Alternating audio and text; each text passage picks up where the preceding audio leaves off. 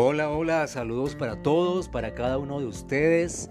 Qué buena música, qué buen sonido el que nos acompaña en este podcast y me siento absolutamente feliz, absolutamente privilegiado por poder llegar hasta ustedes, hasta sus oídos, hasta su mente y por qué no creerlo también, hasta sus corazones a través de este espacio que hemos llamado el Club de la Teoría. Hola, espero estés muy muy bien, mi nombre es Luis Gil y como psicoterapeuta siempre tenemos mm, estos temas eh, son, hacen parte de nuestra cotidianidad, ¿verdad?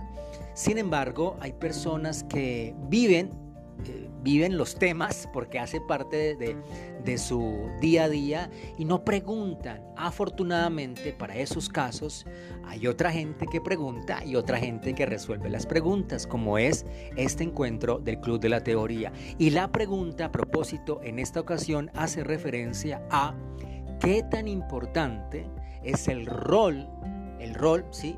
De la figura paterna en la crianza de los niños y de las niñas. ¿Qué tan importante es? ¿Qué tanto nos marca el, eh, que papá esté o que papá no esté?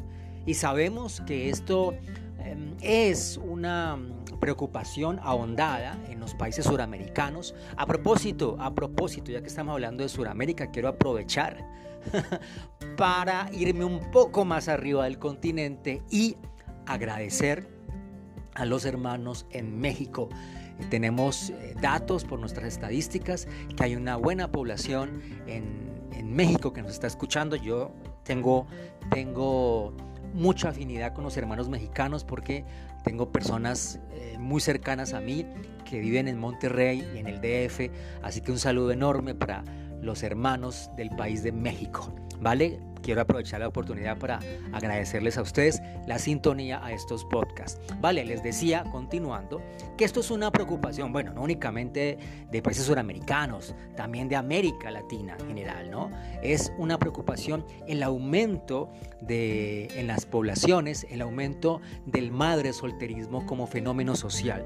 Y no estamos no estamos lejos ninguno de estos. Yo quiero ah, explicarles, por ejemplo, lo que dice la estadística, porque esta estadística lleva a fortalecer y a darle una razón de ser a por qué tocamos estos temas y y, por qué la importancia de hacer algo con ello. No simplemente, bueno, la cosa es así, papá se fue, papá no está, papá no quiere responder, ¿verdad? Sino que esto tiene una repercusión. Y es que aquí tenemos nosotros en nuestra, en nuestra, en, mi país, en Colombia, tenemos a la Universidad de los Andes. La Universidad de los Andes eh, hizo una encuesta que llamamos encuesta longitudinal, una encuesta entre el año 2010 y, y 2016.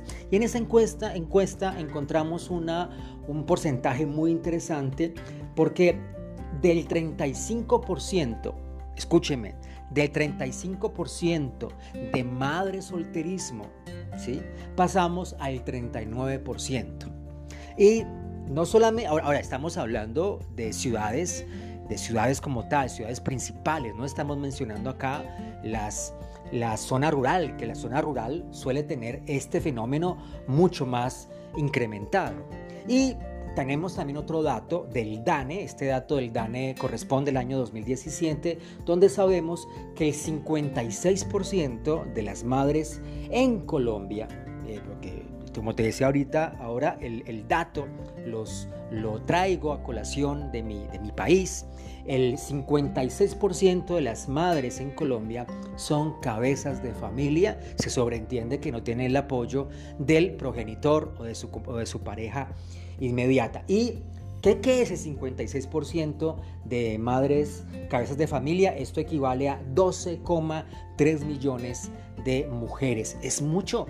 La verdad es que es mucho. ¿Qué pasa con los hogares? Pensaría uno. ¿Qué pasa con la función paterna en estos, eh, en estos contextos? Y sabemos que cada país, cada país a su manera está asumiendo estos fenómenos sociales que, nos, que son fenómenos sociales, pero tienen una repercusión directa a nivel psicológico, a nivel emocional, por supuesto a nivel conductual en nuestros hijos, en nuestras hijas. Ahora bien, este tema de, del rol paterno es ese nos interesa a todos. Y lo primero que tenemos que tener claro es a qué nos referimos con rol paterno. Porque, porque bueno, el rol paterno es muy interesante. ¿Y qué rol paterno? Rol paterno es el que cuida, el que, da el que pasa el billete, el que pasa la plata para, que, para darle a los niños regalos. Alguien puede pensar así y eso no es. ¿sí? Eh, recuerdo o tenemos la, referencia de las investigaciones del doctor Carl Jung Carl Gustav Jung, por allá en 1912, donde él, donde él hace alusión a lo que llamamos en psicología el complejo de Electra. El, ya, sabemos que teníamos, eh, teníamos en el contexto mundial el complejo de Edipo, referenciado por el doctor Sigmund Freud, pero el doctor Jung agrega o le da forma a esto que llamamos el complejo Electra, que básicamente lo mismo, es un enamoramiento subconsciente de la niña hacia el niño, a partir del momento que la niña inconscientemente ¿sí? se enamora del papá, ¿verdad? Empieza casi que a ver a la mamá y a identificarse con la mamá para competir, para llegar al afecto paterno, que es lo que la niña quiere hacer en, sus primeros años. ¿sí? Esto va a ser muy importante. Ahora, entonces explico esto para que podamos entender a qué referimos nosotros cuando hablamos de rol, de rol paterno. Cuando nosotros mencionamos el rol paterno, acuñando aquí las definiciones en su teoría del Dr. Jung, estamos haciendo alusión a la figura del protector, la figura del, proveedor, la figura del, que nos, del que nos ayuda a aceptar los procesos sociales. Porque esto es muy interesante. La gran diferencia entre el rol de mamá y el rol de papá dicho más académicamente, entre el rol paterno y materno es que se entendería que desde la estructura psicológica de las personas, de los niños pues y niñas, es mamá, es el rol materno, ¿sí? El rol materno es aquel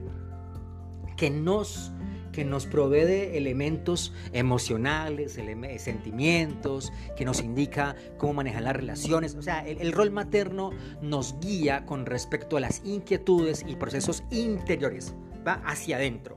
La mamá tiene una gran función en la, en la estructura interna del niño y de la niña, pero el papá tiene una enorme función, una, una un gran efecto en, en esa estructura, pero externa, hacia afuera. Cómo trato el mundo, ¿sí? Cómo me relaciono con los demás, cómo enfrento los miedos, cómo enfrento... Mira, aquí muy interesante en el tema de los miedos. Alguien en alguna vez colocaba un ejemplo que me, me gusta a veces mencionar en mis clases y es Mamá le tiene miedo a la cucaracha, por poner un ejemplo. ¿sí? Voy a poner un ejemplo coloquial, un ejemplo bastante coloquial Tal vez en tu país esto no pase, ¿no? Y tal vez en tu país las cucarachas sean un alimento.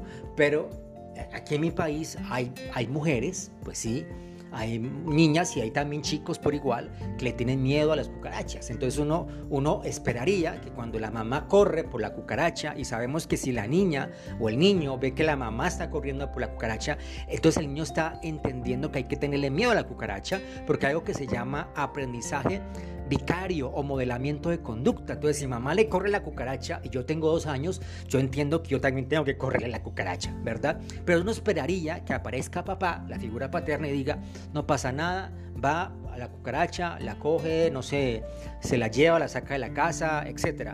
O sea, desaparece la cucaracha de alguna forma, la aleja, aleja el peligro. ¿Qué es lo que uno esperaría que cumpla el rol paterno, ¿sí? El protector, el que guía, el que te enseña cómo funcionar con el mundo afuera.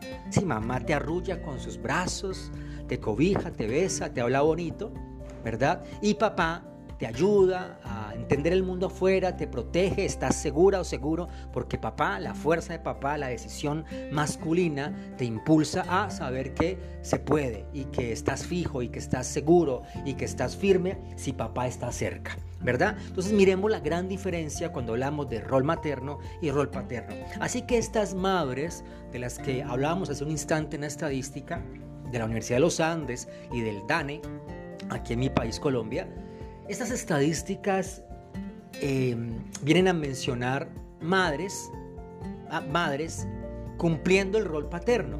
Entonces, no es que, porque es que es muy coloquial escuchar a algunas mujeres decir, no, pero entonces el papá, la pareja, el hombre, el varón se fue, dejó los dejó, se divorciaron, etc. Entonces la mamá dice, dice, no, pero es que yo soy mamá y papá a la vez, yo cumplo con la función de mamá y papá. No, no, no, no, no, así no es, así no es. Tú eres la mamá, tú eres la mamá, ¿sí? Que por momentos tratas de cumplir la función del rol paterno. Que obviamente, como no es, no es en propiedad tu función, si tú estás simplemente sustituyendo ese rol, entonces agrede, van a quedar vacíos significativos porque tú hay mamás que son unas duras, unas tenaces, como decimos aquí en Colombia, eso es muy colombiano esta palabra, decimos son unas berracas y Colombia está lleno de mujeres berracas. Eh, hay mujeres que han sacado adelante grandes familias, ellas con su trabajo, con su tesón, porque eso sí, la mujer de Colombia es una mujer muy decidida y muy fuerte, de un carácter muy firme y súper, súper, con una, con una capacidad de resiliencia asombroso. Entonces, sin embargo, aunque hagan su mejor intento, van a quedar vacíos, van a quedar problemas desde el tema de la autoridad, desde, el tema de los desde el tema de los, de los vínculos y el proceso, el proceso que la niña hace o el niño hace internamente en sus futuros vínculos, eh, sus futuros vínculos de pareja, ¿sí? Con otro niño, con otra niña y eso, será, eso irá aflorando posteriormente en adolescencia. Ahora bien, esto es muy interesante entenderlo, ¿sí? Porque si tú eres mamá y tú eres madre soltera, eso hay, hay, hay que buscar la forma de que ese rol paterno no te caiga pues también a ti.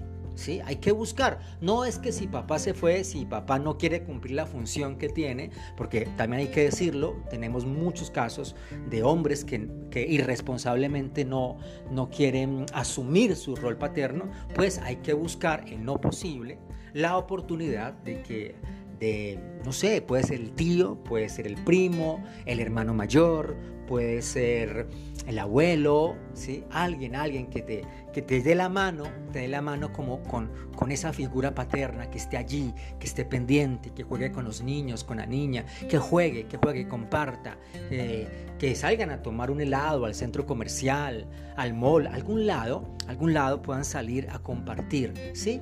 Tenemos, no, este no sería no sería el rol paterno ideal porque no es papá como tal, pero sí hay, inconscientemente ¿no? la sombra de una figura protectora, más allá de que sea el hermano, el primo, más allá de que sea el, el abuelo, etcétera, etcétera.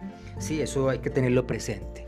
Y y debe ser una persona constante, eso es importante, que haya constancia, ¿sí? Que si ese, esa figura, ese rol paterno lo va a ejercer, por ejemplo, el, el, hermano mayor, lo va a ejercer un tío, pues que ese tío esté allí, esté muy presente durante todo el proceso de crianza, porque también hay que decirlo, que se afecta, se afecta y se confunden también las emociones de los niños cuando tenemos una madre, una mamá que quizás quedó sola con sus niños a los, y sus niños tenían tres años. Entonces la mamá, la mamá, se, mamá tiene una pareja, ¿sí? un novio, y luego cambia el novio a los dos años y así va cambiando de pareja, entonces y a todas las parejas se las presenta a los hijos o a la hija. Eso tiene una repercusión, claro que sí, en la autoestima de, del niño o de la niña. Hay que tener mucha atención con eso, aunque eso en propiedad es un tema para un próximo podcast. Pero sí hay que tener cierta, o cierta no, la mayor estabilidad que uno pueda cuando uno va a asignarle a alguna persona que no es el papá del niño o de la niña, es el rol, ese rol paterno que es tan importante. Cuando pensamos en esto que estamos mencionando, que es la ausencia del, papá, ¿no? la ausencia de, la ejecución de ese rol paterno, debemos recordar que usualmente hemos clasificado que esa, que esa ausencia está determinada en tres momentos, en tres aspectos. Un primer momento, recordemos, es esa ausencia permanente del rol paterno. ¿Cómo así? Claro, por ejemplo, cuando papá ha fallecido, cuando papá ha, ha muerto, pues sí. Cuando papá se ha ido, que no sabemos dónde está, se fue a la ciudad, del país, etcétera, no tenemos ubicación de él, entonces papá no está. O cuando simplemente no quiere saber nada, absolutamente nada de, de, de, la mamá, y por alguna razón se ha completamente desentendido de, de ese rol de ese rol de, papá. Esa, es una ausencia permanente. También tenemos nosotros lo que llamamos ausencia intermitente. Esto, esto es muy, muy común y en cierta medida puede ser sano, porque es estas familias que se divorcian y que el papá con cierta regularidad va, mira al niño, mira a la niña, sale, pasean, comparten. Lo importante es no perder la comunicación y no perder el vínculo y que, que la niña y que el niño sepa quién es papá y que, y que hay una buena comunicación con mamá. Eso es importantísimo. Más allá de que estén divorciados, más allá de que, de que él tenga otro hogar, que esté presente cuando tenga que estar presente y que cumpla. Y que cumpla, ojo con eso, ojo con los horarios, ojo con los horarios y con lo que se le promete a los niños, porque usted le dice vamos a vernos el viernes a las 4 de la tarde, llegue a esa hora. Enseñale a los hijos disciplina, papá que me está escuchando, porque los niños eso sí no se les pasa, ¿no? Si usted le dijo que al niño, al niño, aquí pasa un poco como, como la escena de, del libro del principito, cuando el zorro, cuando el principito se iba a encontrar con el zorro, que él decía, si tú me dices que nos vamos a ver a las 4, desde las 3 me sentiré emoción. Eso pasa mucho también con los niños. Si el papá dijo, vamos, nos vamos a ver el sábado o el viernes, que dije hace un instante, a las 4 de la tarde, pues trata de estar a las 4 de la tarde, ¿sí? Porque el niño te estará esperando durante todo el día, porque no te ha visto varios días y tú eres muy importante para él. Entonces, eso hay que llevarlo a cabo. Entonces, este es el tipo de ausencia intermitente. Tenemos otro tipo de ausencia, que es el tipo de ausencia emocionalmente ausente. De todas las ausencias, la más desastrosa es el tipo de ausencia, de ese tipo de ausencia, que es una ausencia, em, pues que va a causar significativos daños en, la vida futura del niño o de la niña, emocionalmente ausente. ¿Qué quiere decir eso? Que el papá comparte con la niña o comparte con el niño que está en la casa, que no se ha ido, pero que emocionalmente no tiene nada que ver con el niño o con la niña. Un papá que está en la casa y que todo el tiempo ignora al niño, a la niña, ¿sí? que no comparte con él, no juega con ella, con él o con ella, no sale y casi que tiene una actitud despectiva hacia su hijo y hacia su hija. Eso es el, es el peor daño que le podemos ocasionar a un niño o una niña porque el niño o la niña que está recibiendo esta actitud de parte del papá está asumiendo para su, para su mente, para su ser interior, que en el fondo él es el culpable de que papá se porte así. Y ese tema de que el niño sienta de que es culpable de este proceso es bastante, bastante grave. ¿sí? sabemos que el único sentimiento que, que le pasa esto es la culpa. La culpa tiene algo muy especial, es que uno puede sentir culpa de algo que no es culpable, ¿sí? O uno puede no sentir culpa de algo que es culpable. Y este es el caso de los niños, que aunque no son culpables de la actitud de papá, del rechazo de papá, de, la forma tosca en que papá se comporta con él, él puede sentir que sí es culpable, porque es la percepción que está recibiendo de la actitud del papá. Así que esto de que sea emocionalmente ausente es gravísimo, es gravísimo, ¿no? Porque en los otros dos, en los otros dos tipos de ausencia, pues puede pasar simplemente que cuando hay una ausencia permanente o hay una ausencia intermitente, pues el imaginario al niño entra a jugar, ¿sí? Pues si papá falleció, seguramente papá era grande y papá era bonito y si papá estuviera acá estaría jugando conmigo. Entonces el niño o la niña hace, una, hace un imaginario también depende de lo que la mamá cuente, no del papá. ¿sí? Entonces, em, hace un imaginario del papá. Y entonces dice, bueno, papá no está por esto, esto, se le, se le explica al niño, pero el niño en su imaginario dice, bueno, papá, papá me quiere y papá donde está me cuida. ¿Verdad? O si, no, si es intermitente, si a veces sí se ven cada semana con el papá, en fin, o cada cinco días, etcétera, pues el niño o la niña sabe y espera con ansia y se va haciendo una imagen a medida que comparte con papá, ¿verdad? Pero cuando el papá está ahí en la sala de la casa y yo estoy llorando, el niño está llorando, el, el, el, niño está, está está ahí pidiendo, pidiendo atención, pidiendo que, le pongan cuidado y papá lo ignora, papá simplemente lo regaña, pues ¿cómo va a jugar el imaginario si ahí en la realidad está papá y papá se porta con él de la forma más agresiva y la forma más despectiva posible? Eso es bastante dañino, dañino y eso hay que tener mucho, mucho cuidado con este tipo de procesos. Ahora bien, otro aspecto que quiero que tengamos bastante presente es cuando vamos a hablar, porque es que en los casos que no está papá, que no, que, papá se ha ido, que no está, a veces suele pasar que quedan estas rencillas en la pareja, ¿verdad? Entonces, usualmente la mamá habla mal del papá. Ojo con esto, ojo con esto, que esto es lo peor que puede suceder. Es decir, nunca, jamás, si tienes un niño o una niña, y este niño, mucho más si es menor a 7 años, mucho menos, eh, obviamente, si tienes, si tienes esa edad en la cual el niño se cree. siempre le he dicho a mis pacientes que los niños entre los 3 años y los 6 son como, como, como cuando tienes cemento y el cemento está muy fresco, que si tú pones la mano ahí o pones un pie o escribes un nombre, eso se seca y quedó ahí de por vida.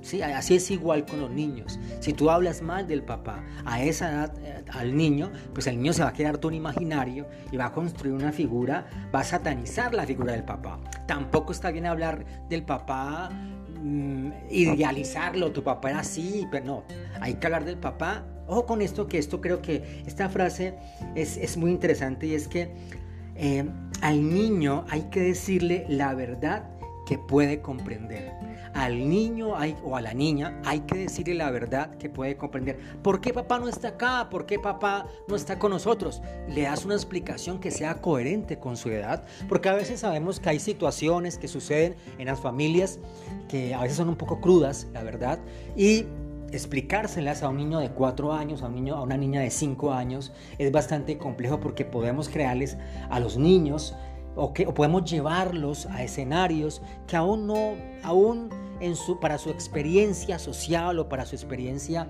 psicológica no están preparados. hay que tener mucho cuidado con lo que se le explica al niño. Hay que buscar la explicación como adultos, hay que buscar la explicación más coherente para la edad del niño. Esto también va a ser sumamente importante tenerlo presente. Hemos, he dicho, eh, dije en algunas promociones de este podcast, la importancia de la figura paterna, del rol paterno, en el modelamiento de la conducta de la niña. Y claro, por supuesto. Imagínate tú que la ausencia del papá en, la crianza de la niña la lleva a la niña a no entender y a, no, a no tener la experiencia de cómo es, el, cómo es el vínculo de ella como niña con una figura masculina. Porque la más significativa experiencia que tiene una niña con, con una figura masculina es con la figura de su papá. Y si la figura de su papá es ausente, cuando esté más grande, cuando sea adolescente y cuando sea joven y cuando sea mujer, desde ese mismo punto donde quedó parada, desde la ausencia, desde ahí empezará a relacionarse con otros hombres. Es aquí donde vemos estas mujeres que tienen unos problemas muy grandes en las relaciones de pareja. Y problemas me refiero a que les, cuando encuentran una pareja, simplemente se adhieren a esa pareja, ¿sí? Y aunque esta pareja las maltrate, las golpee, las insulte, las subestime, las traicione, siguen allí, siguen allí, siguen allí, porque están relacionadas desde la ausencia. Eso hay que tenerlo muy presente porque esto no es sano. Y es un común denominador y es un patrón que se va a repetir en estas niñas cuando sean mujeres toda la vida, a menos que hagan consciente su situación y obviamente que hagan esto a través de una persona especializada, un psicoterapeuta, una persona que las pueda guiar en este proceso, porque hay terapias, hay bastantes terapias a nivel psicológico, a nivel conductual, para poder entender estos procesos y posteriormente darles, eh, darles una, una dirección adecuada. ¿sí? Esto hay que tenerlo muy presente porque afecta, afecta bastante a la mujer en su, en, sus, en su proceso, en su proyecto de vida, en sus sueños. afectará a la mujer en todo lo que tiene que ver con su contexto familiar, su contexto sexual y su contexto y su contexto emocional. Al hombre, al niño, al niño que luego será hombre también lo afectará la ausencia del papá. ¿En qué lo afecta al niño? Al niño lo afectará en el éxito que este niño pueda llegar a tener a nivel social, a nivel económico, porque cuando uno es hombre y uno ha tenido la carencia del papá, y uno se enfrenta a todos los retos y a la, a la competitividad que tiene el mundo como tal, entonces uno, si no ha tenido papá, uno se pregunta cómo es eso. Y uno de adolescente va y se mete al mundo a competir y a jugar y a relacionarse con otras niñas muy adolescente, pero no ha tenido un papá que lo guíe o un papá que uno pueda mirar como él, que también es un hombre como yo, ha manejado las cosas. ¿sí? Entonces es muy complicada, realmente la vida es muy complicada tanto de las niñas como los niños cuando no hay un rol paterno establecido o aún peor cuando está ausente absolutamente. Es muy complicado, es muy complicado. Tenemos situaciones gravísimas de personas que incluso, que incluso han llegado, déjame pintar el, el, peor escenario, han llegado al suicidio, porque es que llegan a un momento en el que no saben qué hacer con su vida.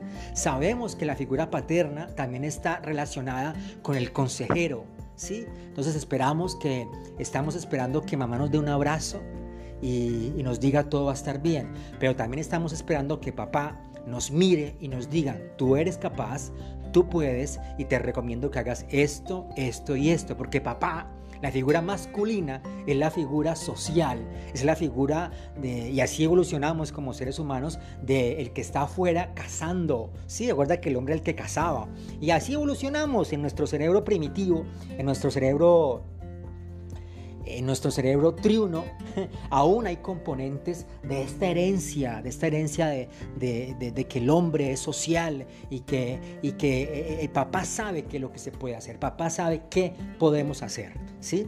Tenemos mujeres bastante maravillosas que tanto dentro de la casa como fuera de la casa son unas estrellas. Sin embargo, ya cuando hablamos de, de un niño o de una niña en este caso, poderle guiar, poderle entender sus situaciones, va a ser complejo, porque siempre, no digo que va a ser imposible, pero va a ser muy complejo cargarse todo. Cargarse todo va a ser muy complejo, por eso la, la naturaleza, la biología que es tan sabia, dijo y nos asignó un papá y una mamá porque es lo correcto y porque es el clic ideal para una salud emocional y psicológica lo suficientemente sana. Ahora, estos, eh, estos niños o niñas cuando sean padres o madres, seguramente si no han resuelto este problema de la ausencia de papá en, su vida, en su crianza, serán papás o mamás sobreprotectores, porque como ya vivieron esto, pues van a estar todo el tiempo ahí con el hijo, sí, queriendo que no le falte nada y van a generar otro problema en esta gota, en, este, en su niño, que ya es el problema contrario a la ausencia, que es el problema de la falta de frustración creo que en algunos de los podcasts los manejamos, y es que sobrecargamos a los niños de afecto, los sobrecargamos de, de, cosas, de objetos, que no dejamos que ellos desarrollen su personalidad y que a través de la frustración parcial, ¿sí? encuentren que eh, tienen en ellos la fuerza para enfrentar los retos de la vida. Así que este tema es muy interesante y espero haber logrado resolver algunas de las inquietudes que ustedes tienen como personas, como padres de familia, como madres de familia y siempre hay que intentar hacer el mejor esfuerzo por, por nuestros niños y niñas.